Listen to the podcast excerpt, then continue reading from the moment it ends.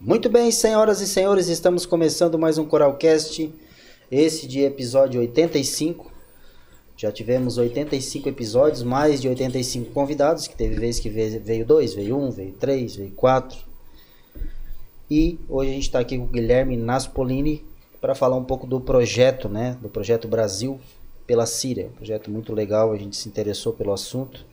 E hoje a gente vai estar tá conhecendo um pouco melhor. Boa noite, meu querido, tudo certo?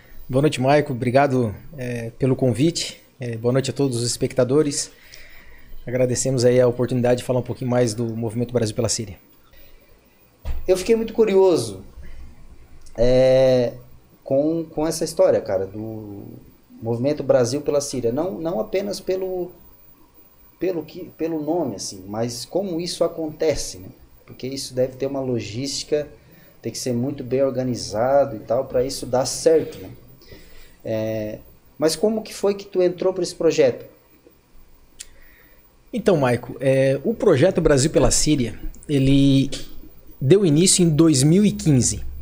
2015, quando o pastor Alessandro, Alessandro Campos, que era um grande amigo nosso, é, continua sendo, né? Ele foi para uma viagem de expedição junto com outras pessoas aqui da cidade e outras pessoas até do Brasil numa viagem missionária que ia contemplar não somente a Jordânia, certo? Que é o país que faz fronteira com a Síria, e também passou pela Índia. Então, quando o pastor Alessandro chegou lá na Jordânia, onde hoje praticamente nós temos em torno de mais de 2 milhões de refugiados da Síria, é, ele se deparou com assim, vários projetos que já ocorrem lá. Então, desde projetos muito grandes e projetos simples, humildes e pequenos. Foi quando ele se deparou com um projeto que mais ou menos nós temos é, é, aí 13, 14 anos já com esse projeto lá, que são duas brasileiras que estão à frente do trabalho lá. E ele se deparou com esse projeto e viu que era um projeto bem humilde, um projeto onde nós poderíamos, de uma certa forma, estar tá ajudando esse projeto. Então, quando o pastor, pastor Alessandro retornou para o Brasil, é, meio que Deus deu um, um plano para ele a curto, médio e longo prazo. Chegando no Brasil, ele veio falar comigo da experiência que, que ele teve lá e falou com a minha esposa também, minha esposa que é médica, eu sou dentista de profissão, e falou com outras pessoas e falou a real situação do que ele viu lá. Então ele fez primeiro assim um, uma experiência de campo e aí a gente começou a mobilizar aqui em Criciúma para que nós pudéssemos voltar à, à Jordânia, certo? E de uma certa forma ajudar todas aquelas pessoas que se encontram numa total é, estado de, enfim, de resiliência, é, pessoas que perderam sua dignidade, saíram praticamente com a roupa do corpo é, é da Síria e, e, chegaram até a Jordânia e lá foram acolhidos assim até de uma certa forma por, pelos grandes campos de refugiados que ainda se encontram lá. Então a gente voltou. Sim é, com uma equipe, isso já em 2017. E em 2017 a gente conseguiu praticamente ir com uma equipe com sete pessoas para lá. E aí, óbvio, a gente conseguiu é, de várias maneiras mobilizar aqui a cidade. E aí eu vou contando um pouquinho mais de que forma a gente é, consegue levantar os recursos para que a gente possa chegar até lá e fazer tudo aquilo que, é, pela graça de Deus, nós temos feito aí nesses últimos é, praticamente 2016, 17 e 18. Que agora nós estamos indo para a quarta viagem. É, vai ser a tua quarta A tua vai a, ser a quarta. A minha. E do, e do projeto. Na verdade, é a quarta viagem contemplando com a primeira vez que o, que o Alessandro foi para lá. Tá. A minha vai ser a terceira vez, porque eu já fui duas vezes para lá. Ah, vai ser a terceira vez que tu vai para lá. Exato. Mas é, é financeiramente, cara. É, vocês. É, como é que faz para conseguir essa esse aval em valor, assim, ah, eu tenho que arrecadar um.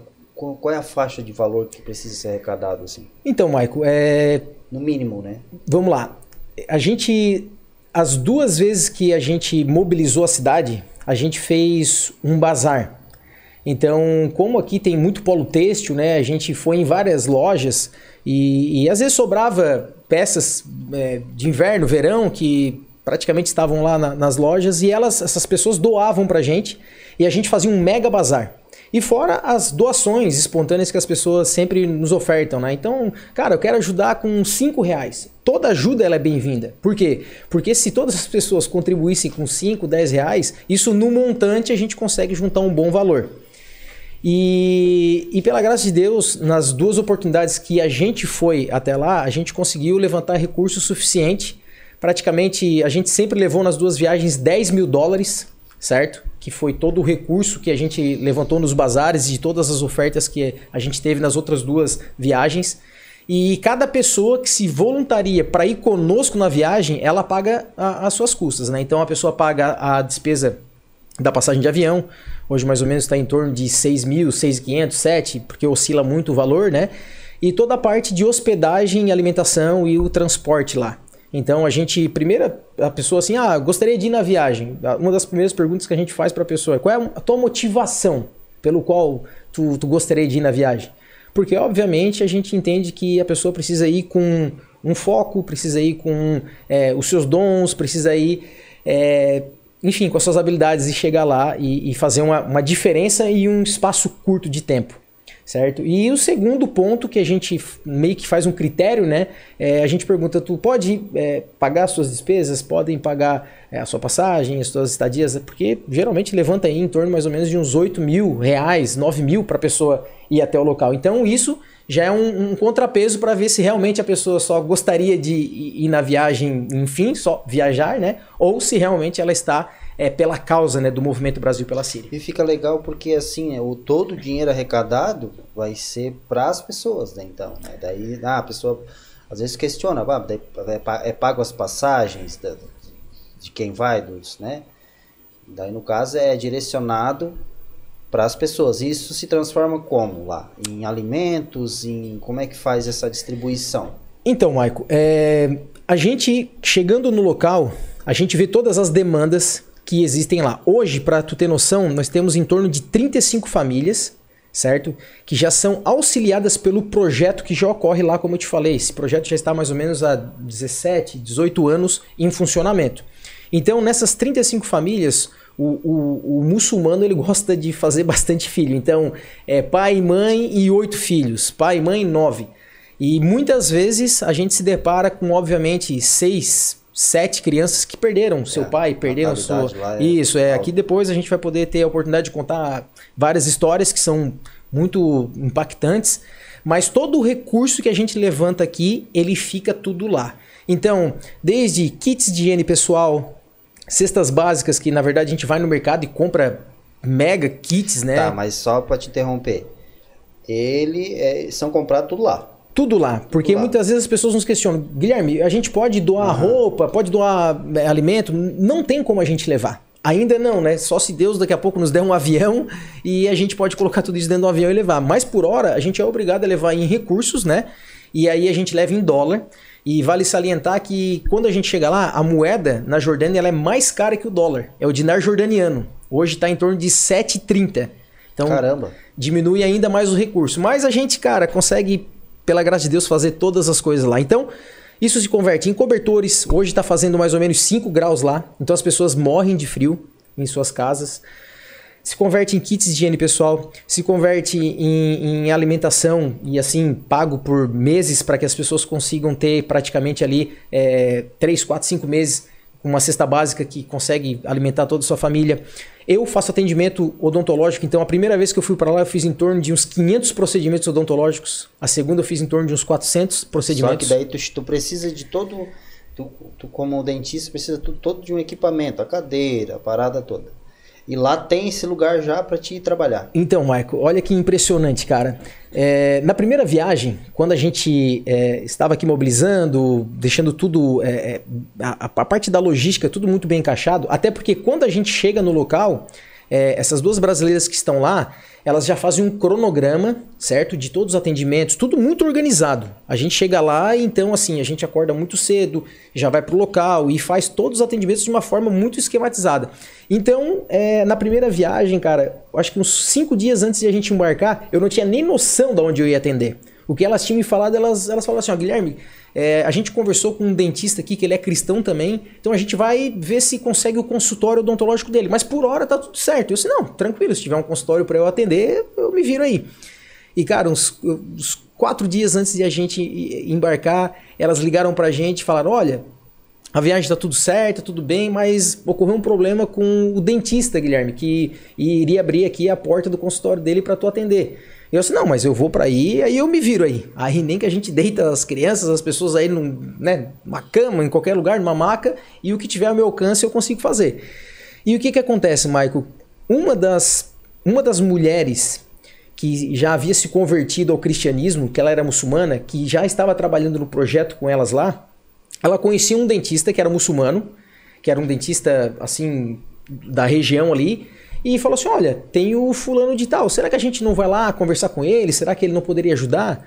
Só que o que acontece? Primeiro, nós somos cristãos, o cara é muçulmano. muçulmano. Segundo, o jordaniano, cara, ele não se dá muito com o povo sírio. É porque é a mesma coisa assim, ah, agora o povo da Síria saiu de lá e está invadindo a nossa terra. É meio que como se fosse o, o brasileiro e o argentino, assim. Sim. E o que que acontece? Elas falam assim, olha, o não a gente já tem, né? Se ele falar não, beleza. E aí elas falaram pra gente: olha, vocês aí no Brasil, orem para que Deus possa abrir essa porta pra gente aqui. E cara, foi impressionante que elas foram lá, conversaram com ele, ele falou assim: olha, é, de uma certa forma ou de outra eu não entendo porquê, mas eu gostaria de ajudar. Ou seja, cara, Deus abriu a porta de um consultório de um muçulmano, uma clínica muito boa, por sinal, onde eu consegui fazer esses procedimentos e assim, agora a gente vai para a quarta viagem, mandei uma mensagem para ele, ele falou assim, tu, Mahamud, o nome dele, tu nem ouse atender em qualquer outro consultório aqui na cidade de Almafraque, que é a cidade que a gente atende lá, porque o consultório que. O meu consultório aqui é o teu consultório. Então, isso foi um, foi um, milagre de Deus, assim. Transporte demais. Né? Exato. E aí tem os atendimentos médicos também que ocorrem. Os atendimentos médicos ocorrem dentro do projeto. Só o que, que acontece? Quando o médico atende lá, ele não adianta dar uma receita para o paciente, porque obviamente eles não têm nem dinheiro para comprar os medicamentos. Então o que, que acontece? Com o próprio recurso que a gente levanta, a gente já pega a, a própria receita, naquele dia faz o montante das receitas, já vai na farmácia, compra os remédios e às vezes é um tratamento um pouco mais longo, né? A gente já deixa o, remédio ali para a família, né? Tudo encaminhado. E com o recurso a gente deixa uma farmácia também montada lá, caso ocorra algum, né? Enfim, tem vários, vários problemas que ocorrem ali depois que a gente, que a gente vem embora. Então, no atendimento médico também, além do atendimento médico, a gente já dá o próprio remédio para eles lá. Sem contar que na segunda viagem, né? Que a gente foi, um barbeiro aqui da cidade de Criciúma, o Tiago, que por sinal vai nessa viagem novamente conosco, vi, o Tiago lá do Espaço Homem. Eu vi o pessoal se apresentando ali no, no Instagram. Isso, cara. Ele deu um curso para 12 homens lá. Então todo o recurso que a gente levou foi para comprar maquininhas de corte de cabelo, tesoura, para montar, para o cara se formar como barbeiro e ele, e ele abrir o próprio negócio dele. Então, cara, na última viagem que nós fomos, a gente teve, é, pela nossa felicidade, é, um encontro com dois homens que dos 12 que ele deu o curso, que estavam com duas barbearias lá montadas, os caras trabalhando já no, no local e podendo gerar uma renda, não só para eles, mas obviamente para a família deles. E um outro que fez o curso, ele não abriu a barbearia, mas ensinou um dos meninos que era filho de uma das famílias lá. Esse menino foi para a França e abriu uma barbearia, um salão de beleza na França e está trabalhando até Caramba. hoje. Então é aquela coisa, né? a gente foi lá e não somente deu a vara de pescar, mas a gente é, conseguiu, assim, de uma certa forma ou de outra, devolver um trabalho, devolver uma, uma dignidade para que eles pudessem levantar os seus próprios recursos. Então, cara, é diversas ordens. Todo o recurso fica lá, a gente chega nas casas, olha as demandas das casas. Tem casa que, como hoje lá, tá 5, 4 graus, tem dia que neva lá. Eles usam uns fogareiros dentro da, das suas casas e esse fogareiro ele serve como um, um, um, mini fogão, como esses liquinhos que nós temos aqui. Então ele serve para aquecer a casa e também serve para eles fazer as comidas. Então, cara, esses fogareiros estragam muito rápido. Por quê? Porque eles usam demais, né? Então tá todo dia, como hoje lá tá muito frio, todo dia tá acendendo, tá sendo usado para fazer comida. Então, muitas vezes chegamos nas casas, olhamos, ah, qual é a demanda aqui que vocês precisam? Ah, não, nós precisamos de um fogareiro porque o nosso já não está funcionando muito bem. Enfim, e de todas as ordens, cara, de todas as ordens. Desde fogareiros que nós compramos e até meninas, que nós acabamos comprando essas meninas, meninas de 10, 11, 12 anos, que iam ser vendidas Tá para assim, velho? Cara, lá a cultura a cultura muçulmana, o que que acontece? É, vou te contar a história dessa, dessa família. A gente foi visitar uma família onde a mãe tinha quatro meninas e era uma escadinha, era uma com 15, 14, 13, 12, assim, praticamente. O pai havia morrido é, na guerra, então, assim, uma das maneiras de a mãe ter um recurso, uma, uma, renda financeira, seria vendendo a sua própria filha para sheiks, para homens mais velhos no local. E assim, isso impacta muito o nosso coração, por quê? Porque a quantia que essa menina estava sendo vendida era mais ou menos 100, 200 dinares. Hoje, convertendo isso, né, o dinar, como eu te falei, está 7, então seria, vamos lá, mil reais. Mil reais. 700. Né? Exato. E a gente pegou, cara, quando a gente visitou essa família, a gente falou assim: ó, nós estamos deixando aqui dinheiro suficiente para primeiro, tu não vender a tua filha, porque se a gente souber que tu vendeu tua filha, não vai chegar mais recurso nenhum, comida na tua casa. Falamos muito sério com, com a mãe delas. E, e a gente fez a compra dessas meninas para que elas não fossem vendidas para esses, esses, esses, homens lá. Então é homem de 60, 70 anos, os homens mais velhos, que lá a cultura pode ter 3, 4, 5 mulheres, né? Então tu imagina, uma menina de 11, 12, 13 anos sendo vendida para esses homens, e enfim, né? Só Deus sabe o que acontece lá. E fora isso, a gente perguntou, né, o porquê que ela estava fazendo isso. Óbvio, primeira, o primeiro fator seria a, a questão financeira. E o segundo fator é porque ela também foi vendida pelo pai. Então, para ela, aquilo não, era. Meio, meio normal, assim. Né? Exato. Mas, obviamente, eu acho que aqueles que nos ouvem, né, aquele que tem principalmente uma, uma filha, né, é, pode se colocar no lugar e. Ah, sim, sim, tá louco. E, e então, Michael, são, cara, é, diversas ordens aonde, desde é, compra de medicamentos, compra de é, é, roupa, compra de cobertores, tudo, pra mim, tudo fica pra, lá. Para mim entender, por exemplo, ah, lá, lá tem possibilidade de exames, assim, por exemplo, o médico tem que se virar ali, na, tempo da ah, cara, é um negócio que eu preciso de um exame, isso é fácil. Quando vocês lá, vão lá para fazer um diagnóstico, alguma coisa, tem isso, é meio que, cara, vou ter que trabalhar com o que tem. Ah, já vai sair aqui com o remédio, como tu falou, e como é que funciona? Então, é, vou falar um pouquinho dessa experiência médica, né? É, como foi a minha esposa que atendeu a, nas duas oportunidades que nós fomos, é, a maior demanda ela conseguia é, nos atendimentos ali suprir. Até porque ela tem uma intérprete ali, né? Então ali no, no, diagnóstico, na anamnese, ela consegue ver o que realmente está acontecendo. E a maior parte das demandas ali são é, é, é, é coisas não tão complexas. Mas, obviamente, quando é, vê que existe alguma demanda maior que vai realmente precisar de um exame, é, lá tem hospital, e aí, obviamente, a gente vê as demandas e algo que necessária, assim, ah, necessariamente vai precisar de um, um exame de sangue, um raio-x, etc. Aí a gente depois deixa tudo isso bem encaminhado e com esse recurso, né, que a gente leva também, em algumas vezes a gente conseguiu fazer com que é, é, um outro exame fosse feito. Então, na, na, vou te contar a história de quando o Tiago ele estava dando o curso lá para pro, os homens, né?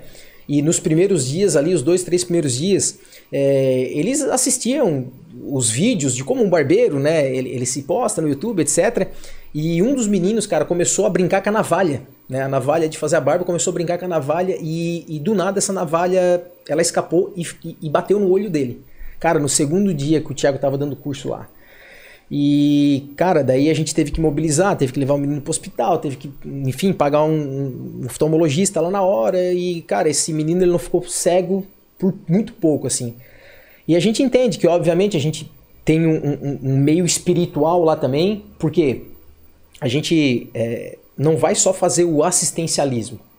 O fim de tudo isso é mostrar que existe uma esperança, né, para todas aquelas famílias que estão lá sem esperança. Então, o muçulmano ele está lá sem esperança nenhuma agora. Por quê? Porque ele, é, de uma certa forma ou de outra, ele, ele ora para um Deus que não responde ele, ele ora para um Deus que, assim, não, não tem uma, uma resposta. E a gente vai lá para realmente demonstrar o amor de Cristo, né? Porque a gente sai daqui do Brasil, muitas vezes nas nossas férias, a gente dá um jeito de se mobilizar, ir até lá. E a maior parte das perguntas que eles nos fazem é isso. Cara, mas por que que vocês saem de um país tão distante para nos ajudar se existem tantos países aqui, né, ao nosso redor e pessoas com a mesma fé que, que nós e não nos ajudam? E aí, nas pequenas oportunidades que nós temos de, de obviamente, pregar o evangelho, que isso é, é mais é, particular, a gente não pode fazer o proselitismo lá, obviamente, que se te pegar fazendo um proselitismo, batizando alguém, é levado para julgamento e até a vida lá é, é, é colocada em risco. Então, é, o, o, objetivo final é não só fazer essa parte do assistencialismo, mas, obviamente, é, ajudar todas aquelas pessoas que estão lá praticamente sem esperança nenhuma. Porque a cesta básica ela chega, é, o kit de higiene pessoal chega, o tratamento médico, odontológico chega, mas eles estão eles estão eles estão pedindo respostas, né? Porque eles saíram da Síria praticamente por uma guerra tanto civil, né? Uma guerra religiosa que ocorre até hoje e essa demanda está muito latente no coração deles. Então eles estão sem respostas.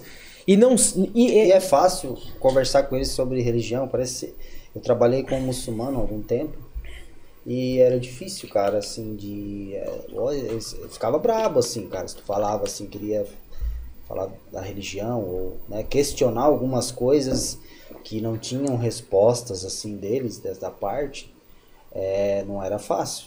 Mas eu acho que lá eles estão mais frágeis para isso, né? Para estar tá ouvindo uma coisa esperançosa, uma, uma palavra de esperança, né? Exato, Michael. Então, assim, é, como eles estão muito frágeis, né?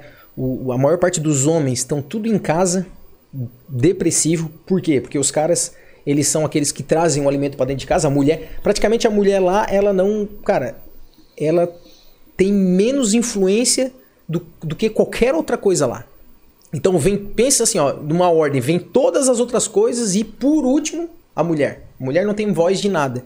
Então tu imagina, agora a mulher lá tá trabalhando, fazendo patchwork, é, enfim, no próprio projeto tem várias é, é, oficinas de aula de curso de patchwork, de é, fazer bolsas, fazer inúmeras coisas para que elas possam vender tapete. Então tem muita coisa que as mulheres estão fazendo lá, estão aprendendo dentro do projeto.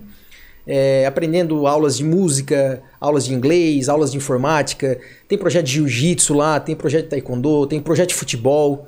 Então, assim, as mulheres agora saindo de casa para trabalhar, para trazer o sustento, e aí é um sustento mínimo né, para dentro de casa, e os homens se sentem de que maneira? A tradição. Ou seja, isso já, querendo ou não, humilha muito eles, deixa eles num estado muito frágil, né?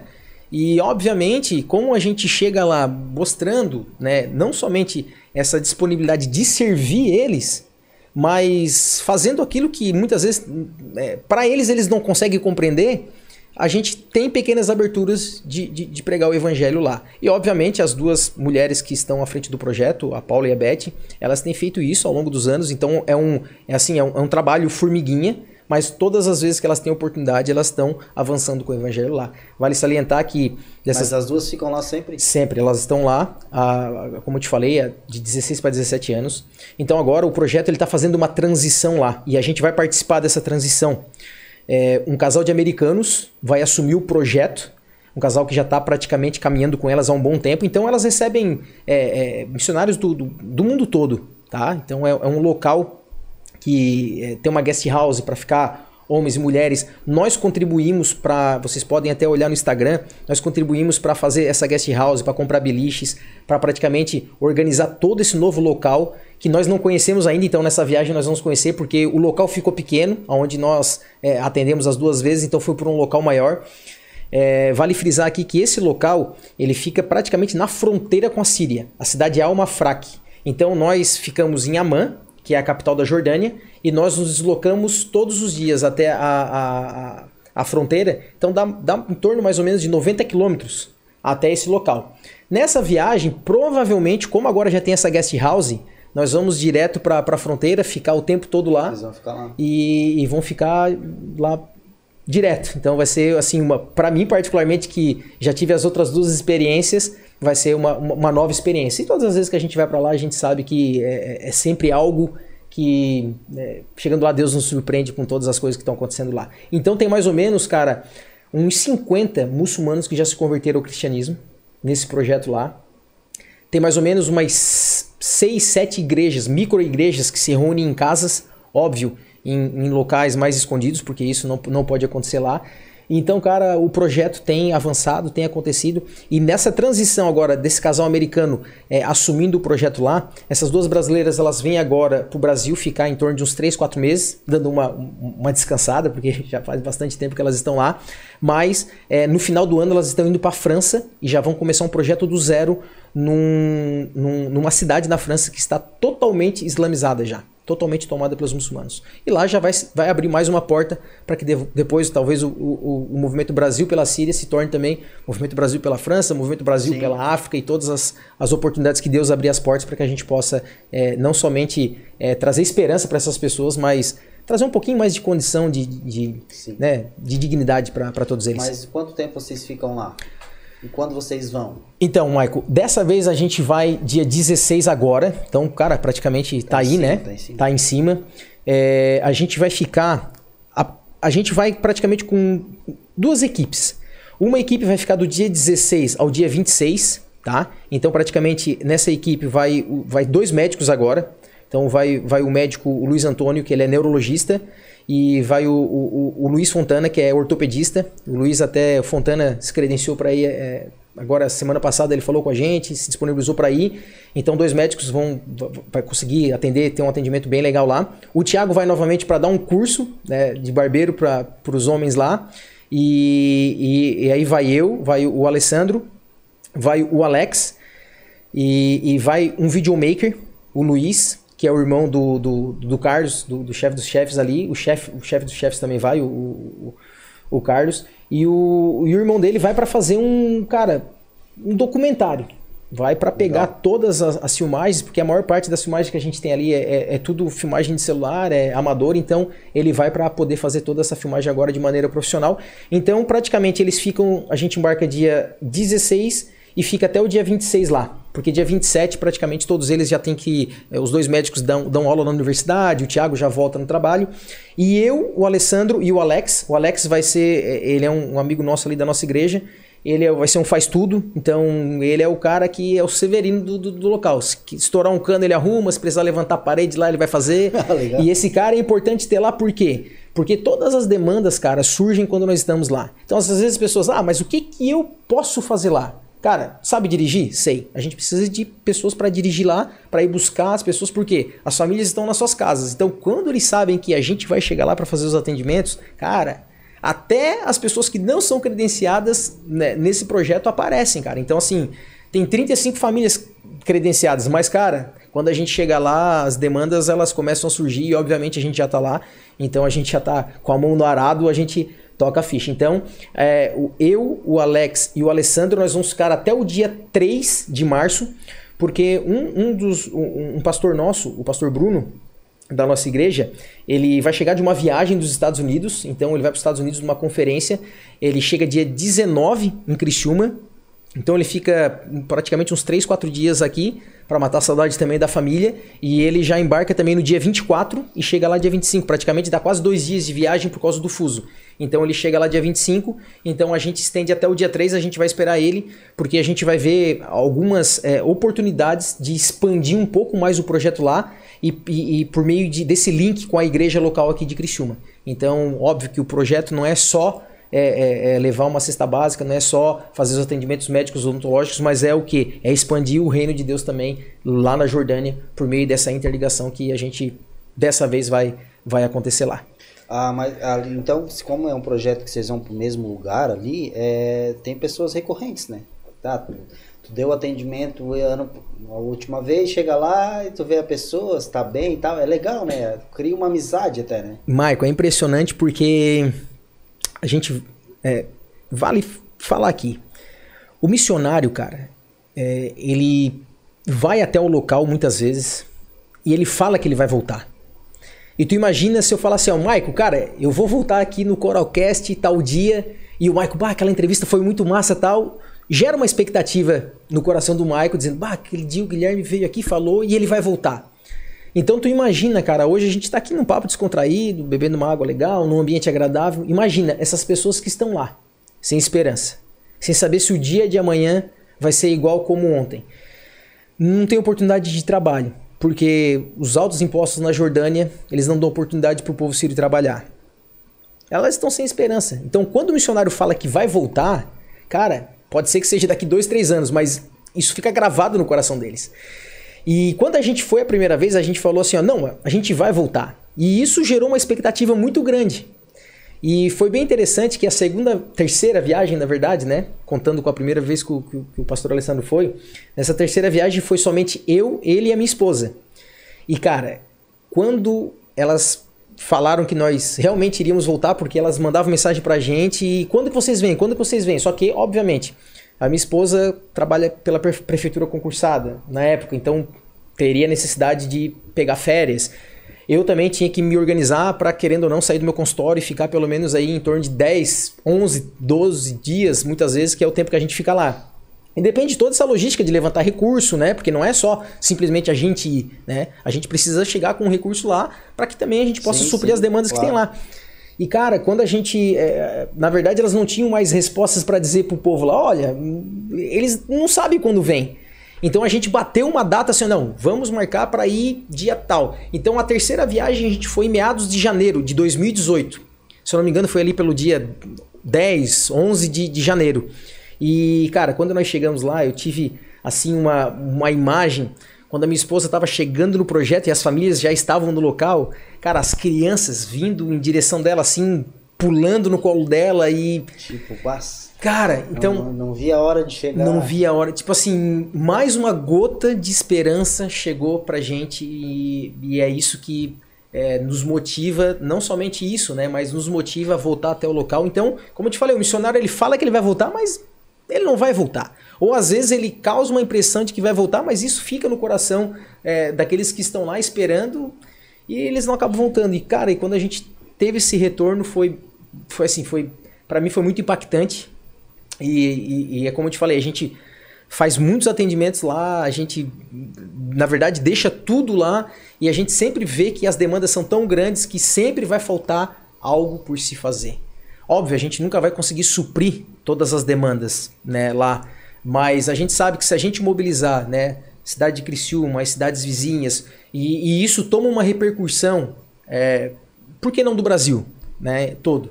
E, e, a gente poder levar um pouquinho mais de esperança para o próximo lá, é algo que quando nós estamos lá a gente vê o quanto impactante é. E todos participam da viagem, né? A pessoa que contribui, o Maico que vai ali, agora dessa vez, é, vale a gente já, já aqui falar para o pessoal que nos assiste, a gente, dessa vez a gente fez uma rifa, porque um bazar dá, assim, dá bastante trabalho, mas já quero aqui dizer que vai ter bazar, um mini bazar, vai ocorrer agora dia 10, é, na semana que vem, tá? Acho que dia 10 é na sexta-feira que vem, é, na Igreja Viva, é ali na, na, na, rua Araranguá, quase em frente com a Dingos, do lado da OS. Então a gente já deixa aqui o recado para as pessoas que querem lá, as mulheres né, que querem comprar roupa barato, vai ter muita roupa, tá? É, as, a, a gente já começou a mobilizar também nessas lojas parceiras que sempre nos ajudam. Então, assim, se eu fosse citar todas as lojas aqui, nós sim, teríamos é, muitas lojas, mas a gente agradece é, todas essas lojas que nos ajudam. Então, é, vai ter o bazar dia 10 tá? É, a gente conta com, com, com, a contribuição das pessoas, então muitas vezes, ah, não quero comprar uma rifa, mas vou lá comprar uma peça de roupa. Então sempre o bazar foi o carro-chefe e levantou o, o, recurso necessário. Então dessa vez a gente fez a rifa, porque a gente é, sabe que a rifa também a gente consegue né, é, pulverizar de uma maneira. É, mais, vai, exato, mais rápido. É. É, as pessoas também se engajam com isso, então a gente tem a rifa. As pessoas podem entrar no Instagram ali, nos chamar no direct. Ah, Guilherme, quero comprar uma rifa tal. E hoje tá tudo muito fácil, né, Michael? Então, ô Gui, eu quero comprar uma rifa. Cara, deposita direto na conta do, do, do Movimento Brasil pela Síria, que é uma ONG.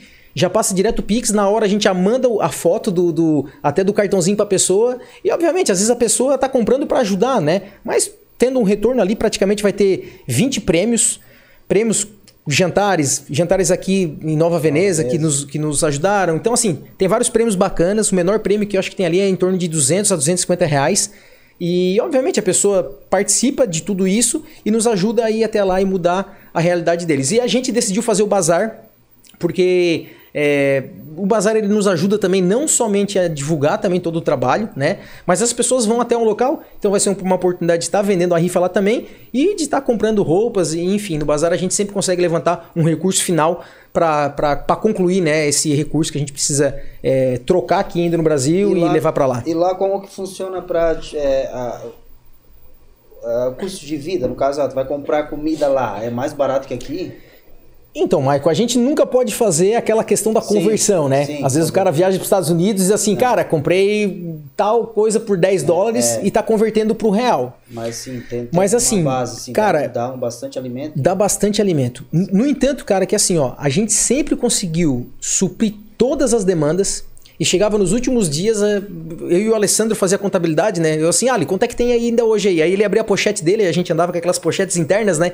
Ele olhava assim, cara, o dinheiro parece que não acaba. Então, assim, Deus vai multiplicando ah, o dinheiro lá, cara. É impressionante. Então, assim, nos últimos dias sempre fica ainda 2 mil dinares, 3 mil dinares, então isso convertendo aí para o real, né? O dinar tá 7, então fica praticamente 20 mil reais ainda lá, fica, fica bastante dinheiro lá. Porque esse dinheiro ficando lá ainda vai suprir o quê? Demanda de aluguéis, demandas que, obviamente, dentro do projeto, pessoas ficam doentes, etc. Né? Sempre surge alguma outra demanda que foge ali da, da logística. Mas então, no momento que a gente está lá, todos os atendimentos médicos, odontológicos, o curso que o Thiago vai dar, compras de cestas básicas, kits de higiene pessoal, Vale salientar, a última vez que a gente foi, a gente comprou acho que 30 pares de chuteira pro projeto de futebol que tem lá, compramos bola, é, ah, tive a oportunidade de participar lá, de jogar a bola com, com, com, a molecada, cara. Então, assim, muitas coisas, cara, muitas coisas a gente consegue fazer com todo esse recurso que a gente levanta aqui. Então, a rifa é o carro-chefe, praticamente a gente fez 10 mil bilhetes a 10 reais. Então, assim,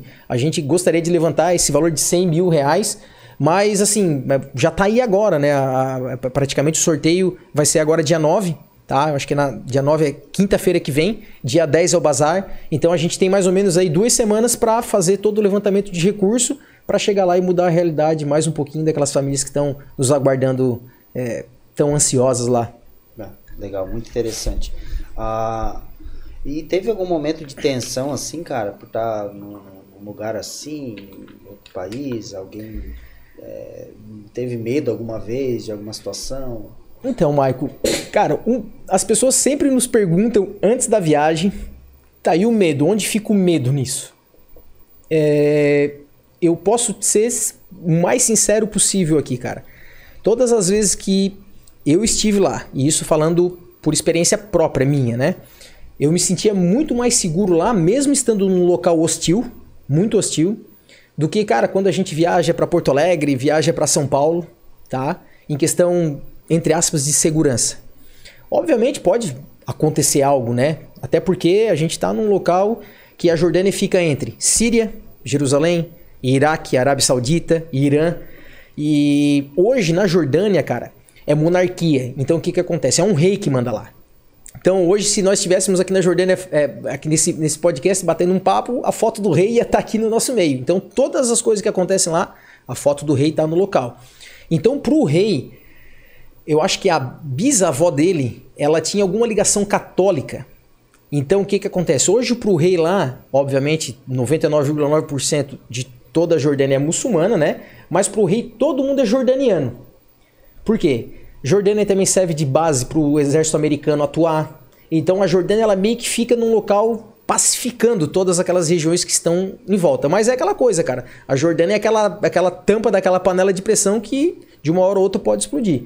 Então, assim, a gente teve alguns contratempos, tá? É, obviamente tem que ter uma equipe muito alinhada, não dá para dispersar. É, a gente deixa muito bem claro isso antes das viagens que ninguém está indo para passear, ninguém está indo para ninguém está saindo de férias. É foco totalmente na missão. Então o que que acontece? É, a gente na primeira viagem, segunda, né? Segunda viagem que a gente foi, é, a gente estava com um grupo maior de sete pessoas. E, e quando tem um grupo maior, sempre ocorre aquele momento que dispersa um pouquinho. Então eu vou te falar uma experiência de um, um, uma das, das questões que foi bem complicada para a gente lá, duas Principalmente essas duas. É, acho que no segundo ou terceiro dia que nós estávamos lá, eu não, eu não lembro quem do, do ali da nossa equipe é, que começou a pegar o celular, ó, oh, a gente está aqui em tal lugar, não sei o quê. E cara, a gente sabe que o Estado Islâmico tá aqui no radar procurando qualquer outro tipo de coisa de ativismo religioso e ainda mais quando é cristão. E cara, naquela hora eu acho que à noite começaram a seguir os Facebooks, o, o Instagram não era tão é, não era tão badalado como sim, hoje, né? Sim. Mas os Facebooks, assim, ó, começaram um monte de gente com máscara, com aquelas burcas, aquelas coisas, seguir a gente, cara. A gente se reuniu e nós começamos a deletar Facebook, as, tudo que a gente tinha de redes sociais. E naquela hora a gente começou a ficar um pouco apavorado. Tenso, tenso. Tenso. Obviamente porque a gente não conhece, né? Nós estamos do outro lado do, do, do, do, do mundo. Sim, né? claro. E aí a gente falou, pessoal, não vamos postar nada. Todo mundo, a gente veio aqui para simplesmente fazer missão, para trabalhar, etc. E óbvio, nesses momentos de descuido, né, pode acontecer Sim, qualquer sim, outra cara coisa. acostumado também, né? a Exato. Esse foi um dos primeiros momentos assim mais hostis que o nosso coração deu uma acelerada lá. E obviamente a gente confia em Deus, né? Então, assim, independente daquilo que aconteça, a gente, a gente está com a nossa confiança totalmente em Deus. Mas a gente tem as nossas responsabilidades, né? O homem tem a sua responsabilidade.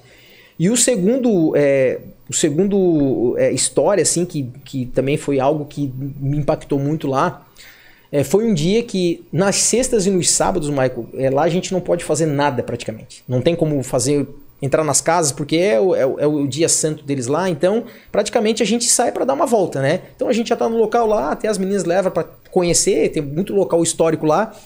E nós estávamos voltando de um local e a gente pegou numa, numa grande autoestrada deles lá um casamento. E o casamento deles ocorre o quê? Nas autoestradas, os carros tudo buzinando, é, a noiva e o noivo com o teto solar do carro aberto e festejando. E cara, a gente tava voltando assim, já era final de tarde, e a gente tava um pouco cansado tal para chegar em casa, já para descansar, para ir trabalhar já no outro dia.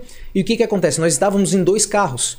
Eu tava no carro da frente, não estava dirigindo, tinha um- um- uma outra pessoa que estava comigo ali dirigindo, e, e tinha um outro carro que era o pastor Alessandro que estava dirigindo esse carro atrás. Nós saímos pro acostamento para passar por esse por esse casamento, né? O carro da frente, eu tava no carro da frente, e cara, tinha um ciclista no acostamento. E a gente tava no, no- carro da frente, o nosso motorista tirou em cima dele, cara, e, e o- Alessandro tava atrás. Mas, cara, por um fio, Meu ele não bateu nesse acostamento, no- nesse, nesse ciclista no acostamento. E vale salientar que na manhã, nessa manhã, antes de a gente fazer o passeio, o Alessandro teve um sonho, cara, um dia antes. E ele teve um sonho, uma passagem bíblica lá que falava assim, ó, por muito pouco, por muito pouco. E ele ficou com aquele muito pouco no coração e de manhã ele compartilhou com a gente. Olha, pessoal, hoje, assim, por mais que disperse alguma coisa, vamos ficar todo mundo focado, ligado, a gente vai conhecer alguns locais, vai ser um momento um pouco mais de lazer, mas, ó, por muito pouco alguma coisa pode acontecer, cara. E foi um livramento de Deus que por muito pouco ele não bateu naquele ciclista e, cara, Pensa na incomodação. e assim, qualquer coisa que acontecesse ali, por exemplo, se ele batesse no ciclista, e se o ciclista ficasse paraplégico, é o ciclista que determina com o que aconteceu com a pessoa que atropelou ele e o que vai acontecer com a pessoa. Se o ciclista, não, eu não foi um acidente, eu quero que ele morra, tchau. E obviamente, né, ali ia, ia travar toda a viagem, porque nós estávamos com o grupo, então. Ah. e- então, assim, foi esses dois momentos bem impactantes que, que é como eu te falei, a gente tem que ir muito bem focado. Muito focado, né? E, e não dá pra dispersar. Dessa vez a gente vai com uma equipe de 10 pessoas. Então, uma equipe grande de novo. Então, é, volta e meia a gente já tá marcando reuniões, conversando com, a- com as pessoas. Fizemos um grupo, obviamente, né? E ali no grupo a gente vai trocando informações, vai trocando ideias. E a gente que já esteve lá, obviamente, fala um pouquinho da experiência, a pouca experiência que a gente tem, mas que já serve de, de assim, de alerta para todos eles, né? Questão de cultura, né? Não, não pode cumprimentar a mulher. E tem tem que estudar um pouquinho a cultura do muçulmano para chegar lá e não cometer, né, qualquer qualquer Eles, eles problema. fazem aquela parada de tal, Cara, então, e tal. sim, isso, isso, aí- isso aí assim, ó, é, vamos lá, três horas da manhã começa a tocar em todas as mesquitas, não tem aquela mesquita que tem aqui do lado da prefeitura ali? Uhum. Sim. Pensa em 5 mil mesquitas tocando aquilo ali ao mesmo tempo, três horas da manhã, um barulho muito alto, e aí ali o share da mesquita começa a chamar todo mundo na linha árabe para ir para os locais, né? Se eu não me engano, eles têm cinco momentos de oração. Então é três da manhã, depois seis da manhã, depois meio-dia, depois três da tarde, depois até o, o, o sol ali se pôr. E nessa oportunidade que a gente foi, cara, a, a última vez, a gente pegou o, o tempo que eles estão no Ramadã lá. Então, cara, Nossa. os caras estão tudo varado de fome porque eles ficam jejuando até o sol se pôr. Sim, sim. Então, assim, os caras estão todo. Pensa, ficar sem comer, os caras ficam 10 vezes mais irritados, Sem água, sem nada. etc, né? Então, assim, já aumenta um pouco mais o nível hard é, é, é, do local e da própria viagem. Então, cara, dessa vez a gente vai com uma equipe de 10 pessoas e, e, e ocorre isso aí, né? Os caras lá tem um, é, um cara que supostamente ora mais, o que, que ele faz? Ele estende o tapete dele, né? Não importa, bateu ali o, o horário de, de fazer a oração. Tá. Cara, não importa, eles estendem o tapete voltado para Meca e o cara ele vai lá, ele meio que fica ajoelhado, né? E ele vai, começa a arrastar a cabeça no chão. Então tem caras lá que tem um galo gigantesco na testa. Então esse galo quer dizer, quanto maior o meu galo, mais eu faço ah, a minha oração. Então é como se fosse um, um calo que ocorre de ele ficar arrastando a cabeça quando eles fazem esse momento de oração. Então assim, cara, é, é, é, é cultura, né? É uma cultura totalmente é, diferente da nossa, uma cultura totalmente é, é, peculiar. Então a gente chega lá, obviamente, a gente está em território hostil, a gente sempre tenta é, ficar mais. Eu, eu muitas vezes deixo minha barba crescer para chegar lá e, e, ficar mais camuflado, mas não tem jeito, né? Não tem como chegar um loiro, um loiro lá. Eu, eu sou meio que um escandinavo. Minha esposa também é loira, então as meninas, quando olhavam pros cabelo, pro cabelo da minha esposa, né? Pegava assim no cabelo dela e olhava assim, pô, será que isso é de verdade? Porque, obviamente, as mulheres lá, praticamente todas elas tampadas, né? praticamente só o olho é, é, de fora, então... E ela, ela é normal atender homens ou mulheres? Então, cara, a, nós atendemos todo mundo. Então, tipo, a, a tua mulher como médica, sendo mulher, os Sim, não... aí tranquilo, né, cara? Porque, obviamente, os caras estão ali, estão no estado de... Tem cara lá todo quebrado, todo arrebentado, às vezes precisa fazer uma consulta, obviamente ele vai, ele vai entender que aquilo ali é para um benefício dele. Minha esposa, a última vez que a gente esteve lá, ela deu um, um, um curso e uma palestra e entrou meio que uma veia evangelística para as mulheres e falou sobre método, método contraceptivo, porque o que acontece? Cara, os homens lá é cultural, eles. Tipo assim, os caras não têm mais condição de manter a sua família, mas estão ali. É, tá, tava aqui numas perguntas. Se vocês faziam algum tipo de. Ah, um trabalho para diminuir isso, que a natalidade lá é muito alta, cara, e os caras estão na miséria. Né? Exato. Se vocês entrarem ali no, no Instagram, vocês vão ver assim, como se fosse várias mulheres sentadas, a minha esposa ali com a intérprete e, e a minha esposa falando para elas, porque elas não querem mais ter filhos. Mas cara. isso não tem a ver com a religião também? Tem, cara, mas o que que acontece? As mulheres, elas conseguem entender, essas mulheres que estão mais frágeis ali, elas, elas têm uma percepção um pouco melhor do que dos Sim, homens, claro, obviamente, né? Claro. Então elas entendem que não, elas não querem mais ter filho. E obviamente chegar para o homem e dizer assim, ah, não, hoje não, não, não quero, vai totalmente contra aquilo que o homem deseja. Então, sabe lá o que, que o homem pode fazer para que aconteça, né? Sim, sim. O, o, o, ato. Então, cara, a minha esposa ela falou, deu aqui meio que os métodos contraceptivos ali da tabelinha, saber mais ou menos, sabe? Então, meio que abriu, foi uma grande oportunidade, né? Algo para as mulheres lá, que, cara, é, de Mas fato. Mas aí toma escondido, né?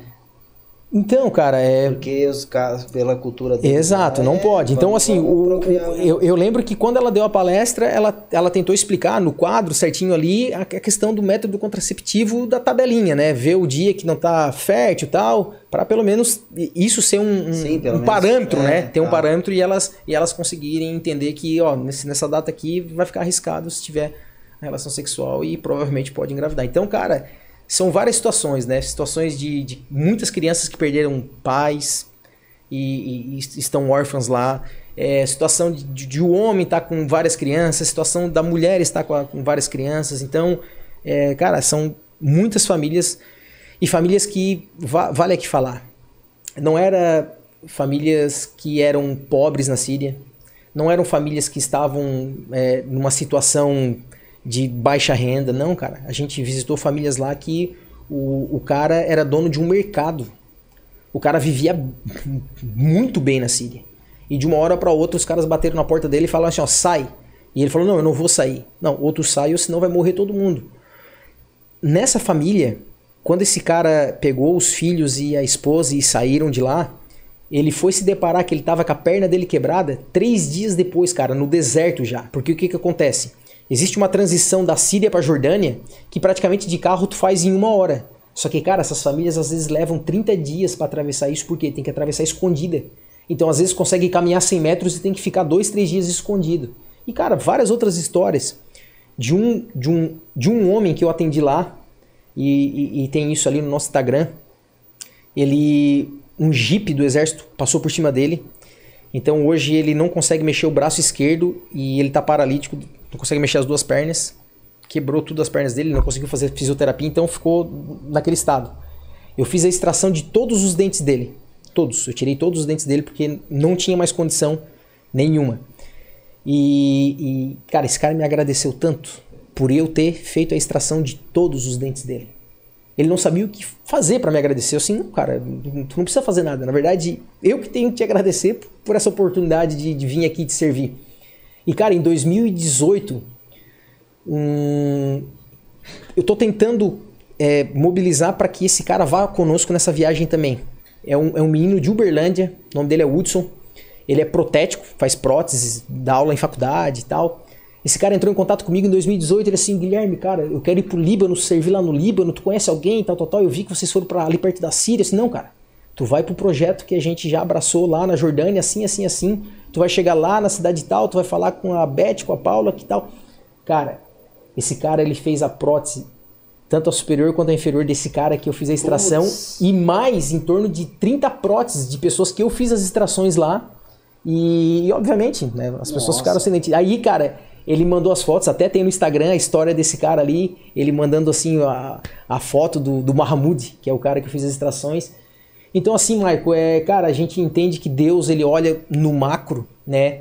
E, e, e, consegue suprir todas as necessidades, não só daqueles que estão lá, mas mobilizar o coração de um cara lá de Uberlândia, lá de Minas Gerais, para ir até esse local e fazer tudo isso. E, e dessa vez a gente está mobilizando também para que a gente consiga levar é, o Hudson conosco nessa viagem, porque é, é, de grande importância, porque eu, se eu faço extrações dentárias, eu não tenho como colocar um dente muitas vezes ali, né? Então tem um protético ali.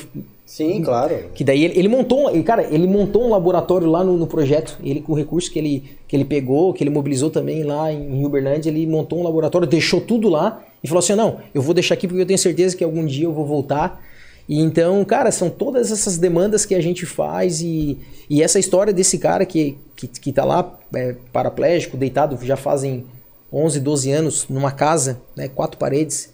É, essa história dele é uma história onde é, chegaram na casa dele também e, e, e falaram: Ó, oh, vocês saem daqui. E eles: Não, a gente não vai sair. E aí com ele aconteceu isso. O Jeep passou por cima dele. E a, e a irmã dele arrastou ele da Síria até a Jordânia pelo deserto, junto com três, quatro filhos. O marido foi decapitado na frente dela, desse irmão e dos filhos. E, e, e essa história é muito impactante, cara. Que é, acho que isso já tinha acontecido praticamente umas. Eles tinham ido. Isso foi o Estado Islâmico, né? Porque eles, eles esses aí já eram cristãos lá na, na, na, na, na Síria. E aí o que que acontece? Eles falam assim: ó, oh, não, amanhã nós estamos voltando aqui de novo. Se vocês não sair, e aí pegaram as crianças, as filhas, os, os, filhos e as filhas dessa, dessa mulher, depois de ter matado já o pai, e na escolinha mataram os amiguinhos na frente dos filhos dela. E aí, cara, ela viu que o negócio estava apertando daí, né? E aí ela poderia estar tá correndo um pouco de risco de vida, mas ela conta essa história para nós, né, pessoalmente lá. E, e, é muito impactante porque a gente falava para ela assim, o nome dela é Sabá. Saba, mas por que que tu não saiu antes, né? Por que que tu não saiu antes de o teu marido morrer, de ter acontecido isso com o Mahmoud? Ela falou assim, olhando os nossos olhos. Todas as vezes que acontecia algo e isso era muito impactante para mim, é, eu me identificava com aquilo que Cristo na cruz do Calvário fez por mim. E, cara, aí aquilo ali meio que tranca um espinho de peixe na tua garganta, porque aí tu te depara com o cristianismo que eu vivo aqui, né, na cidade de Criciúma, com o cristianismo que eu vivo nos meus dias. Que não chega nem perto do que é realmente ser cristão naquele meio. Porque ser cristão naquele meio, cara, é a tua cabeça tá sendo colocada em jogo a qualquer momento. Porque, obviamente, né, o cara ser cristão hoje aqui tem uma liberdade religiosa muito grande. A gente pode dizer, não, não, eu sou cristão. Hoje, tá é, na, hoje tá é, tá na moda ser crente, é né? É a história de Jó, né, cara? Botou a prova para ver se realmente não. Exato. né? Tem muito isso, né? Daí o cara vai ver se realmente o cara serve mesmo a Deus numa situação daquela. Exato. Cara. E vocês indo lá e vendo isso, com certeza a fé ela, ela cria um né? Um valor muito grande. E outro, valor nas coisas que o cara tem aqui também, né, cara? Tu chega aqui, tu abre a torneira, tem água, acende a luz, o teu filho tá bem, vai pra escola, escola boa, é alimento, roupa, né? Como a gente dá valor para as coisas também, né? Maico, eu acho que a gente faz muitas coisas lá, né? Mas os maiores beneficiados, cara, somos nós quando nos deparamos com a realidade. Eu, na primeira oportunidade que eu voltei, cara, eu cheguei dentro do meu consultório. Eu olhei para as quatro paredes do meu consultório e falei assim, cara, o que, que eu tô fazendo da minha vida? Trabalhando muitas vezes para adquirir alguma coisa, óbvio, tudo é lícito, né? Com o suor do nosso trabalho, ter um bom carro, ter uma boa casa. Quem que não deseja ter isso, né? Mas, cara, o valor da vida não, não tá nessas coisas, é como tu falou. Hoje a gente tem a oportunidade de pegar aqui, colocar uma água filtrada no copo e beber. Cara, eles nem isso têm. Essas 35 famílias que hoje estão assistidas pelo projeto, é, elas ficaram praticamente 6, 7, 8 anos já dentro do campo de refugiado, que é o Zatari lá. Sim, que é, que é a ONU, a Acnur, que é, É lona, Cruz né? Vermelha, Lona. É. Só que assim, cara, eles ficaram tanto tempo lá que eles falaram assim: olha, era 10 dias para tomar um banho, era 5 dias para pegar um litro d'água. Então, assim, tu imagina, obviamente, tudo que a ONU, a Acnur, Cruz Vermelha, Médicos Sem Fronteiras faz, isso já tem um benefício muito grande e, obviamente, eles têm feito um trabalho fantástico. Sim, sim, claro. Só que tu imagina as demandas dentro de um campo de refugiado que de uma hora para outra duas milhões de pessoas saem de um país e vão para um outro local.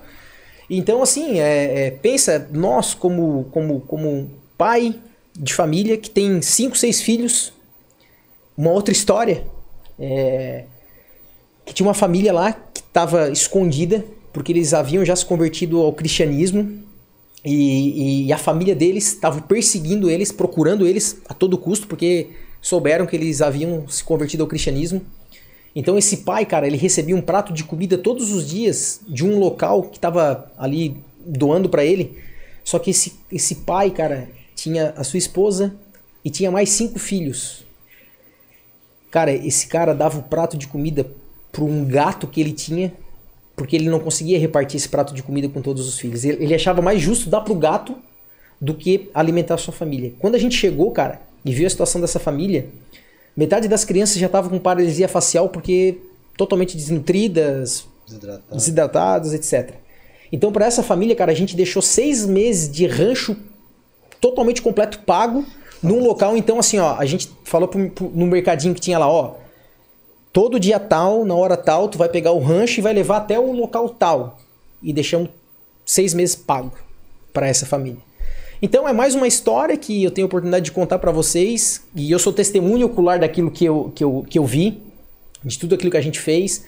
E, e talvez aqueles que nos assistem estão perguntando assim: ah, mas ô, ô Maico, e aqui em Criciúma?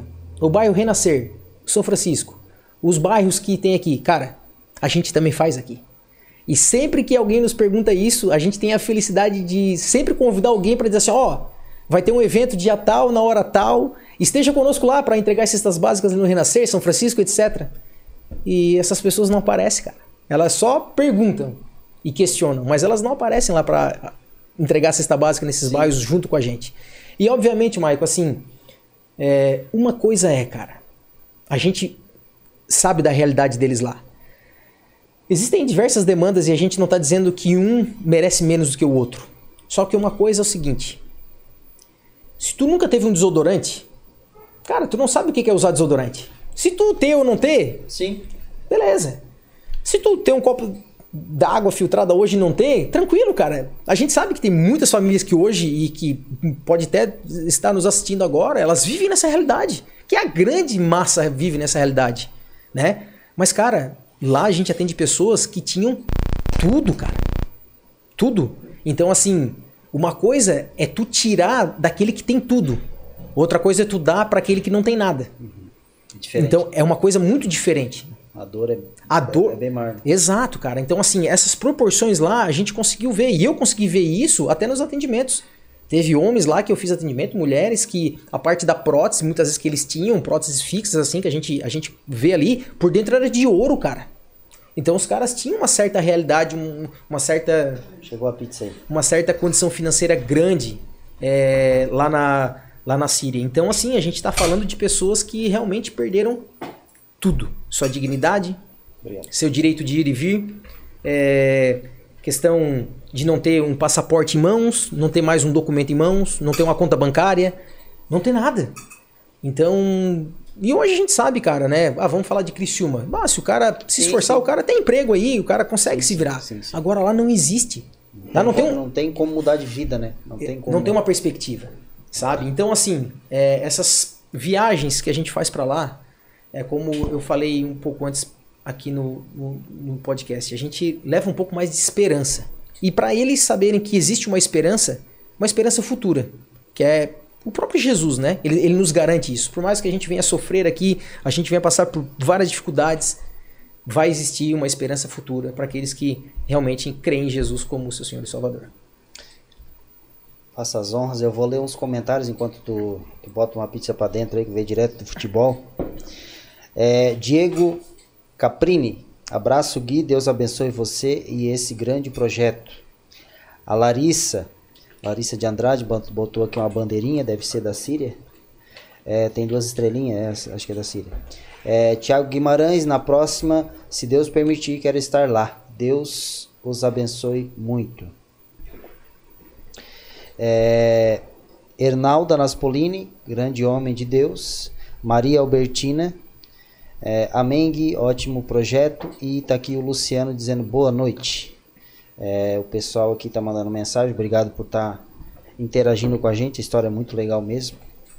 É um projeto que é, precisa ser falado, né, cara? Precisa ser lembrado é, para as pessoas que, que tem para ajudar, né, também, que, né, é, não só vocês que estão lá, mas a importância de alguém aqui comprando uma rifa, indo nesse bazar, né, é, é, que faz tudo isso acontecer, né? Sem essas pessoas também.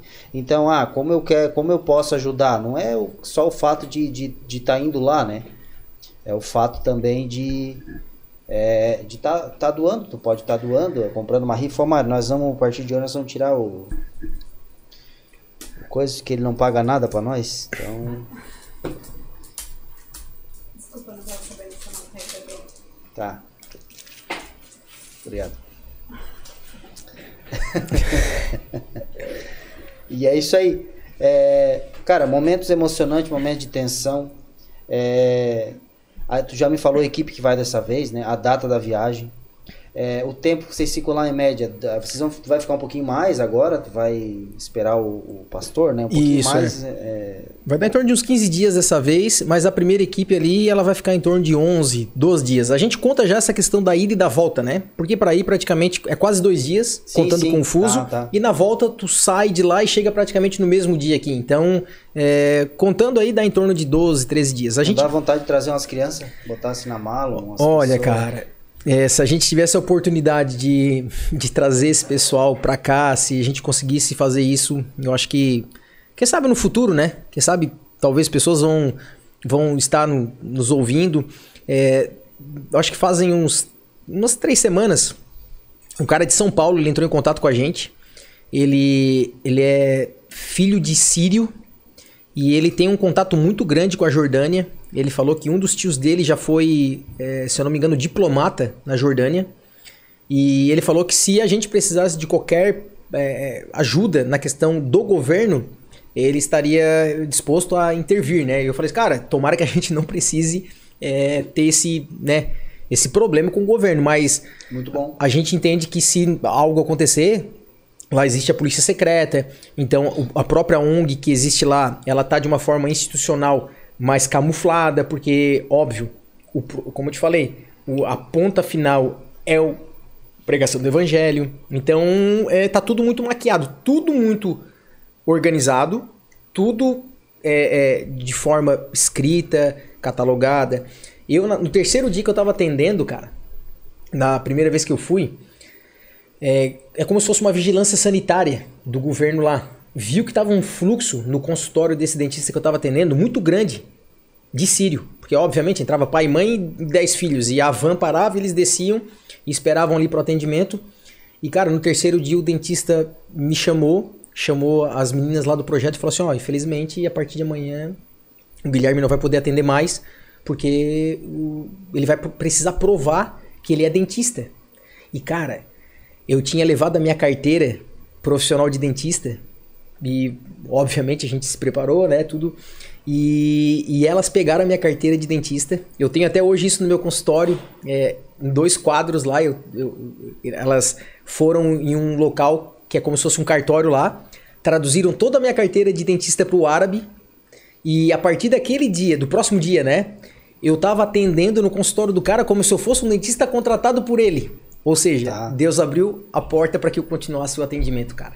Se eu não tivesse levado a carteira de dentista, não tinha como provar. Não tinha como provar. E, cara, e, e aí minha esposa levou a carteira de, de, médica dela também. Então, isso foi algo que a gente já levou e, e pela graça de Deus, foi algo que nos ajudou no momento lá. Então, é, consegui depois fazer os atendimentos, mas como se eu fosse um dentista contratado pelo próprio dentista de lá. Então, assim, é tudo muito organizado, a parte institucional. Tem que ser bem camuflado, por exemplo, ah, por causa do nome, às vezes eles pesquisam no negócio e cai a igreja tal. Tudo, cara, tudo. Os é caras não perdem tempo, né? eles vão linkando todas as coisas e é como eu te falei. Como a gente está aqui se planejando para ir numa viagem, é, o muçulmano, o Estado Islâmico, todos os, né, os, os, os contrapontos que podem estar pesquisando algo que está acontecendo dentro do próprio é, país, eles estão lá nos computadores e fazendo, entre aspas, o trabalho deles, que é realmente avançar né, a, em território, em ganhar território e ganhar margem para que eles consigam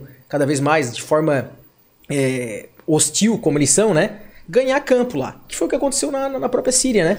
Ah, o, o, próprio governo teve uma guerra civil, o Estado Islâmico se aproveitou do caos instalado, começou a perseguir cristãos e começou a perseguir até o próprio povo sírio, porque o radical islâmico tem o sunita e o xiita.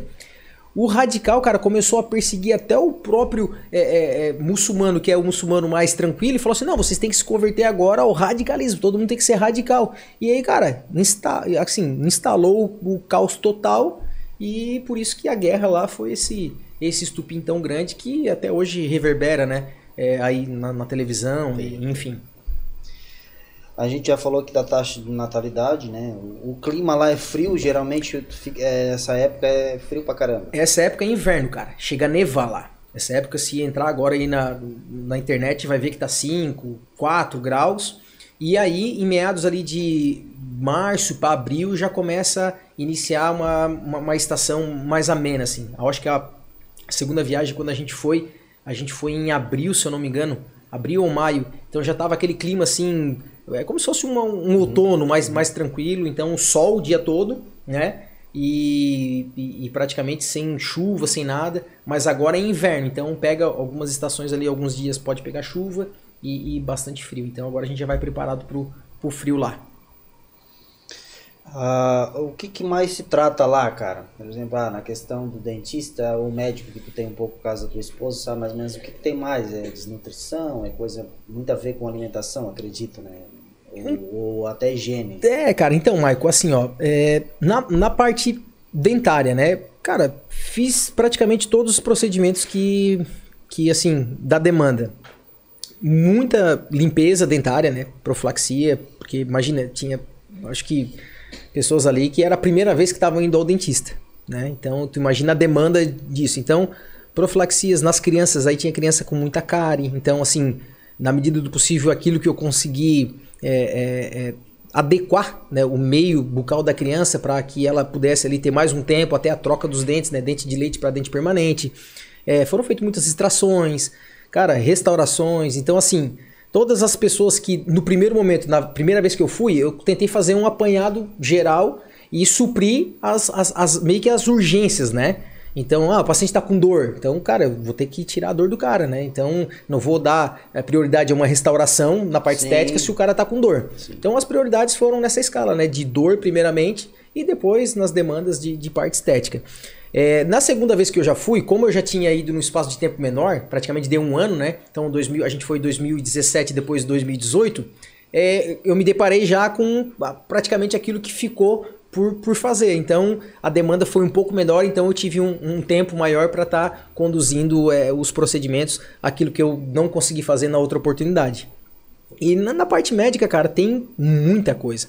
Mas a maior parte, assim, que eu percebia que a minha esposa comentava comigo é a questão de pele, tá? Tem muito problema com pele lá, porque como é um. É um cara, totalmente árido, né? Clima uhum. muito seco. Então, cara, as crianças com muita dermatite, problemas com pele, é, sarna, assim, diversas ordens de problemas com pele. Óbvio, tinha as pessoas que vinham com demandas maiores, que era problemas já da guerra, né?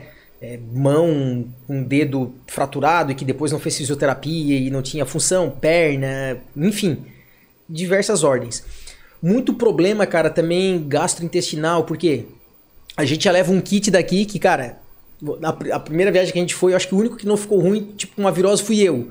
O resto da equipe, todo mundo assim, de um dia pro outro, ah, tô ruim. Aí a gente já leva um kit daqui, porque assim, cultura, né?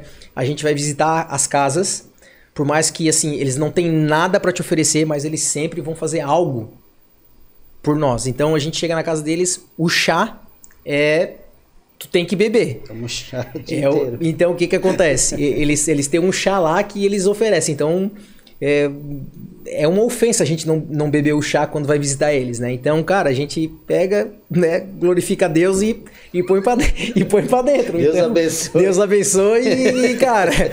E assim, óbvio, cara, depois ali. É, parte tu tá, tu tá num outro local, a comida é diferente, a- né? Então, geralmente essa parte gastrointestinal até deles ocorre muito problema.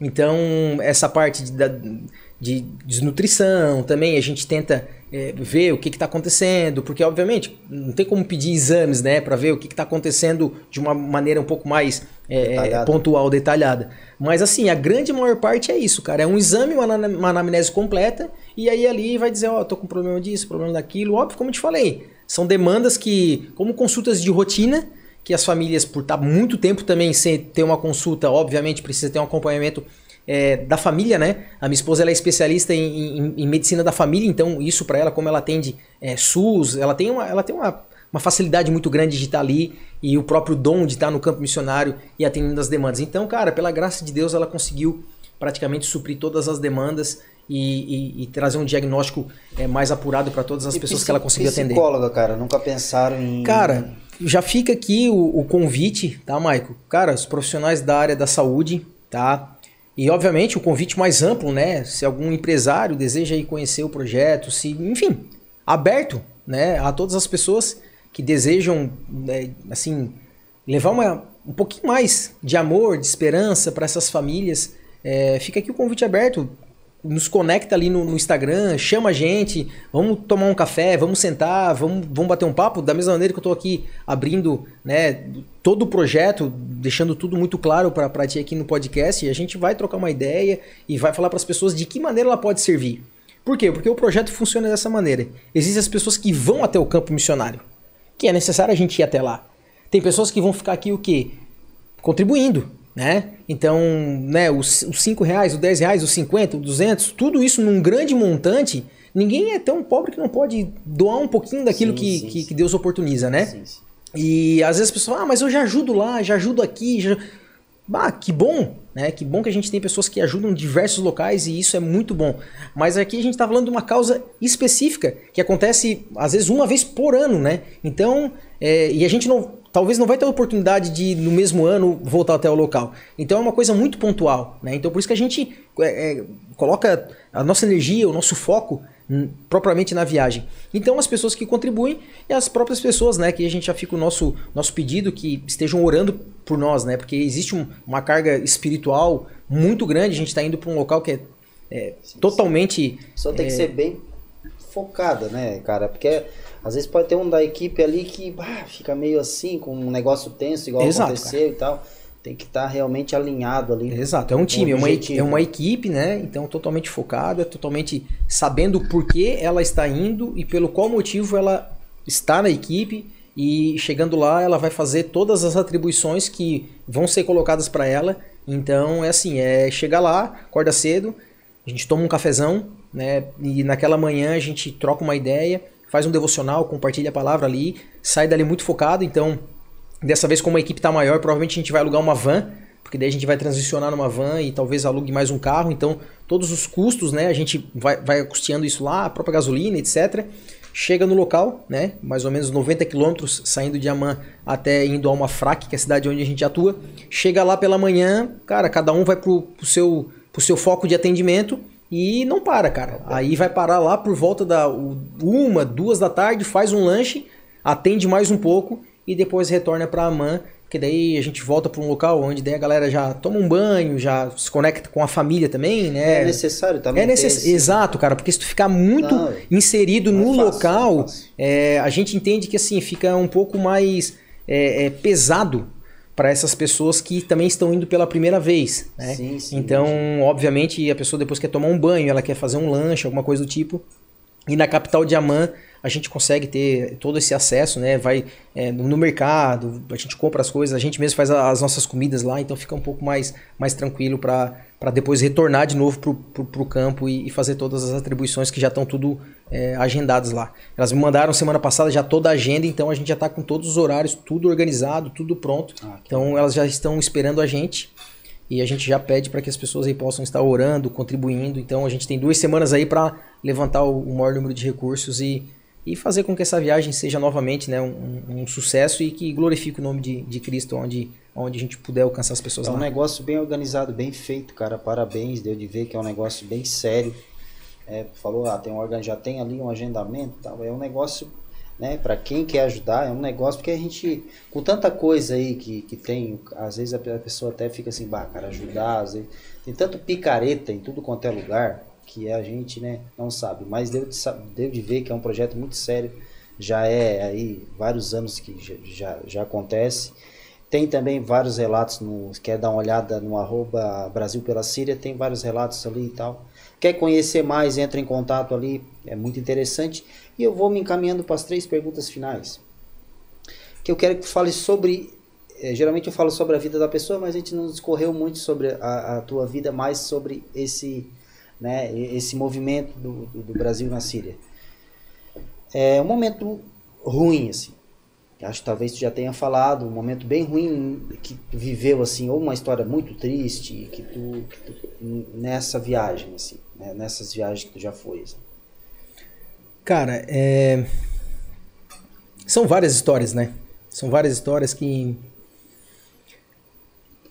é, é uma história ao mesmo tempo que ruim ela é, ela é, ela é esperançosa também. A gente foi fazer uma visita é, em uma das casas de uma família que a gente conhecia um pouco mais, que era uma, uma mulher que trabalhava no projeto. Só que elas não, ela não tem nada, cara. Elas não tinham nada. E quando a gente chegou, eu e minha esposa e mais o, o Alessandro, na, essa foi a última viagem que a gente fez. A hora que a gente estava saindo da casa dela, cara, é, até, se vocês olharem no Instagram, ali tem, eu acho que uma, uma, Não sei se eu botei no Reels, que é eu e o Alessandro, o Alessandro levando um prato grandão de comida, um prato típico, a gente tá indo pra casa dela. E cara, quando a gente saiu de lá, é, ela foi se despedir da gente, ela entregou uma caixa de doce, que é um doce típico, que é caro, cara, lá. Pra ela é uma fortuna. Pra gente é caro, mas pra ela é uma fortuna. É a mesma coisa que ela tivesse dando uma barra de ouro pra gente. E cara, essa mulher ela entregou essa caixa pra gente. E aquilo ali me constrangeu, Maico, de uma maneira, cara, que isso foi ruim para mim. Porque muitas vezes a gente pode fazer muito mais pelas pessoas que estão aqui com a gente no Brasil, a gente pode fazer muito mais pelas pessoas que estão lá e a gente não faz, cara. A gente não tem esse princípio de mordomia e a gente, a gente não queria receber ela assim, não, se vocês não pegar essa caixa vai ser como se fosse uma. Vocês nem voltem mais aqui se vocês não pegar essa caixa.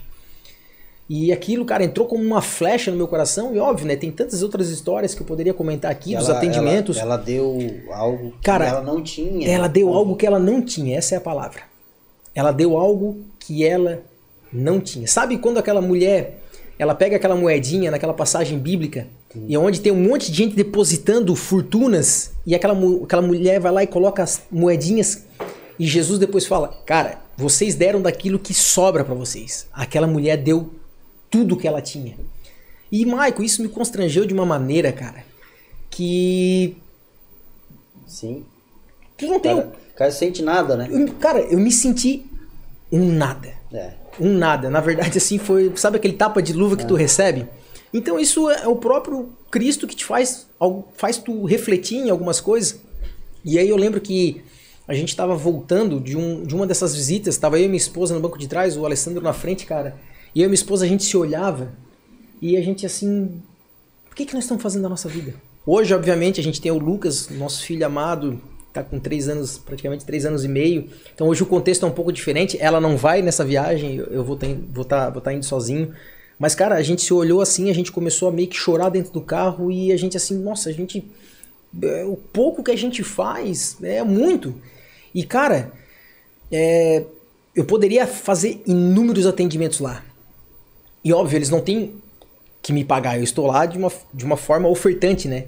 Mas, cara, eu, eu te falo que cada atendimento que eu fazia lá e cada criança que olhava para mim e me devolvia um sorriso, cara, é infinitamente mais do que todos os procedimentos em 13 anos de formado que eu já fiz no meu consultório, que me pagaram realmente pelo, pelo meu atendimento, que não tem valor igual. Não tem cara. valor igual. Não tem valor igual. Se eu pudesse ficar lá, cara, e essa conversa que a minha esposa a gente teve, se a gente pudesse ficar lá, as pessoas cuidando das coisas que a gente tem aqui, cara, a gente ficaria. Porque é, talvez, não sei se tu já ouviu isso, a gente estava no centro da vontade de Deus, aonde o medo fica longe, aonde tu te sente, na verdade, é, o pelo qual o propósito Deus te chamou para fazer só, uma determinada só, coisa. Só servindo, né? Cara, é. assim, é que nem eu, a gente falar para alguém que não tem filho. Uhum. Cara, como é que é a sensação de ter filho? Cara, só quando tu tiver um filho para tu entender a sensação que a gente tem. É a mesma sensação, cara, de poder estar tá, tá dizendo isso. Então, esse acho que é um, um dos relatos que que me constrangeu muito, assim, que, que, que eu me senti mal, né? E até muito mais é, é, de maneira assim física mal do que até os outros momentos que medo etc que aconteceram no, quando a gente estava lá. foi um tapa na cara bem doído. Cara foi um, literalmente foi um tapa na cara bem doído cara. E um momento assim cara de lá assim que pá, aquela não sei se é a hora que vocês chegam que deve ser emocionante também né o pessoal reconhece vocês e tal. Um momento bem emocionante. Cara, isso. certo tem toda hora, né? Toda hora, cara. É. Assim, é, nas visitas, as crianças vêm, tu pega, tu pega elas no colo, elas querem ficar o tempo todo contigo. As famílias, elas começam a te agradecer. É, então, o, o, obrigado lá em árabe é shukran. Então eu fico, shukran, shukran, shukran. E tu não, não sabe nem o que tu faz, porque a gente tá lá para isso realmente, né? Mas a forma de eles agradecerem é, é, é isso. Então, cara, todos os momentos assim, todos os momentos são, são, são fantásticos, cara. Porque é, a forma de retribuição que eles têm para conosco lá é, é, é, o obrigado, sabe? Eles não têm outra forma de, de, de, te pagar, de é o obrigado. Eu lembro que essa história é interessante, que todos os dias eu ia pro consultório do, do dentista, né? E o cara, o dentista ele gostava muito de relógio. E eu, cara, antes da minha conversão, eu, eu tinha vários relógios, eu, eu amava relógio. E, cara, eu acho que eu esqueci o meu relógio que eu tinha levado pra viagem umas cinco vezes no consultório, na gaveta que eu botava lá. Chegava lá, tirava o relógio, né? E, cara, chegou no último dia que eu fui lá deixar uma oferta pro dentista, porque assim, ó, o próprio dinheiro que a gente arrecada aqui, óbvio que ele cede o espaço lá, ele não nos cobra nada, tá? Mas a gente, como gratidão a tudo que ele faz, a gente deixa uma oferta. A última vez a gente acho que deixou uma oferta de 500 dólares para ele lá. E ele não, ele recusa, mas a gente pega e deixa lá, ó. Fica aí, se tu não quiser pegar, tu faz o que tu quiser com o dinheiro. E cara, eu peguei e cara, o Espírito Santo falou assim, ó, dá o teu relógio para ele. Eu peguei, tirei meu relógio, como assim, uma expressão de gratidão. Cara, esse cara pegou, já levantou na hora, ele tirou o relógio dele e falou assim: "Não, não é uma troca". Ele fala, falava um pouco inglês, né? Então também tava conseguindo comunicar um pouquinho com ele. Disse, não, não é uma troca. Cara, e aí ele já tirou, ele se constrangeu, ele sentou, ele foi, na, pegou uma, uma, caneca, ele me deu uma caneca do consultório dele, fez. Não sabia o que fazer. Cara, ele não sabia o que fazia, cara. Eu assim, não, cara, é só um presente que. E a gente levou uma camisa do Brasil para ele também, levei uns cafés aqui do Brasil para ele. Eu lembro que a última vez que a gente foi para lá, ele ia tirar férias, cara. Ele não foi para as férias dele para nos receber no consultório dele, cara. Pensa. Aí depois, acho que é, meses depois, ele mandou uma foto que ele estava eh, na Itália, lá em Roma, com a camisa do Brasil. Ele me mandou a foto dizendo assim: ah, obrigado pela camisa que tu me deu e tal. Cara, então, assim, são experiências, cara, que, é, assim, elas são indizíveis, cara. Tu poderia falar muitos relatos aqui, mas só presenciando mesmo é, é, que a gente pode contar um pouquinho mais dessa experiência com vocês lá. E... Sim, sim. É, não tu falar assim, a gente já imagina um pouco, mas certo, viver isso aí lá, como eu te falei, a vida do cara se transforma, né? O cara vê coisas de um jeito que o cara não via. Mas todos nós vamos morrer. Né? Exato. E esse podcast vai ficar para a eternidade aí, daqui 20, 30 anos, 50 anos, alguém vai vir assistir e, e que tu deixe uma palavra assim, ah, vamos dizer que a, a última palavra do. Vamos lá, cara. Eu acho que Jesus é o nosso grande exemplo, né? Nosso exemplo de esperança, nosso exemplo é, maior a ser seguido. E eu acho que obra maior do que ele fez, né, em, em amor por todos nós, é, nada no mundo poderia pagar tamanho sacrifício que lá na cruz ele fez por nós. Então, eu acho que o que nos motiva a ajudar o próximo, a entrar no avião e ir até o outro lado do mundo para levar um pouquinho mais de esperança é, para essas pessoas que estão lá em total estado de, de fragilidade e resiliência, é aquilo que Cristo na cruz do Calvário fez por nós. Na verdade, a gente poderia fazer inúmeras viagens que nunca iria pagar aquilo que ele fez, mas como forma de gratidão, de expressão de gratidão, né? Porque não é, a graça, a salvação não é meritória, né? É aquilo que Cristo faz na cruz do Calvário por nós e nós é, somos aceitos por Ele. Então é, é, é esse amor que Ele tanto nos amou, né? Como fala lá em João 3,16, que nos constrange a ponto de, de, de fazer assim, ó, Guilherme, te mexe para fazer alguma coisa pelo próximo. Então, fica aqui a frase. Aquilo que a gente pode fazer pelo próximo, a gente não espera pelo dia de amanhã. Talvez, como tu falou, talvez o dia de amanhã já vai ser tarde, a gente talvez não, não vai ter a oportunidade de fazer o amanhã. Então, que a gente possa fazer o hoje, né, pelas pessoas, pelos familiares, pelo vizinho, enfim, e levar um pouquinho mais desse amor é, que Cristo demonstrou lá na cruz do Calvário por todos nós. Eu acho que essa é a, a maior mensagem que aquele homem deixou naquela cruz e, e, ele pediu que a gente retribuísse isso em prol das outras pessoas, né? Porque não existe amor Sim. maior do mundo do que amar Sim, o próximo, né? Então, eu acho que é isso. Eu vou ler último, os últimos comentários aqui. A Patrícia é, Martins. A minha esposa. É, projeto lindo, Deus abençoe. E a Dilma Anselmo, Deus abençoe. É, o pessoal aí que comentou, se inscreva no canal, curta, né? Compartilhe que vai ficar ali o podcast aí pro resto da vida depois no nosso canal. Guilherme, muito obrigado, cara. Muito legal o podcast, a história mesmo, essas viagens é muito interessante, é muito tocante também. Parabéns pelo trabalho, é, é lindo. Quem quiser ajudar, entre em contato no, no, no Instagram ali do é, Brasil pela Síria, né? Arroba, é o mesmo, né? Isso é o arroba Brasil pela Síria. Lá vai ter é a forma de contribuir, que tem o Pix lá. Se quiser comprar rifa, a gente está vendendo rifa também. Vai ter o Bazar agora, que é a quarta edição, no dia 10, é, ali na igreja, né? A nossa igreja, a Igreja Viva, vai ser no dia 10, do meio-dia até as 20 horas. O Bazar, então a gente já deixa o convite aqui para todas as pessoas participarem, né? Então muitas vezes a gente brinca, né? Talvez as mulheres não vão comprar uma rifa, mas, mas uma roupa elas vão, bazar, vão até lá para comprar sim, as roupas. Vai ter bastante roupa legal. E, e, a rifa, o sorteio vai ser dia 9 agora do 2. Vai ser o, o, o desde o primeiro é, prêmio até o, o, último prêmio, que na verdade a gente tinha feito ali duas partes, ia ter o sorteio de 10 primeiros prêmios, depois os outros 10, mas como a gente fez a prorrogação da rifa, vai ser tudo no, no dia isso 9. Isso vai ser divulgado aonde? Cara, isso Lá vai ser. No Instagram? Isso, ou... vai ser divulgado tudo no Instagram. Provavelmente a gente vai fazer os sorteios, é, talvez até ao vivo ali, pra galera tá, tá acompanhando é, essa parte do, dos sorteios. E estejam conosco, né? Segue lá o, o Instagram também para conhecer um pouquinho mais o projeto. E quem desejar também trocar uma ideia com a gente, se voluntariar para talvez uma próxima viagem. É, provavelmente a gente vai ter próximas viagens, com certeza. A gente tem aí é, já praticamente é, vislumbrado é, África também, é, Moçambique, Guiné-Bissau. As portas já estão abertas para que a gente possa também fazer esse mesmo trabalho lá e, e, e é da mesma maneira, com, com amor e com a contribuição de todos que a gente pode alcançar também as pessoas lá.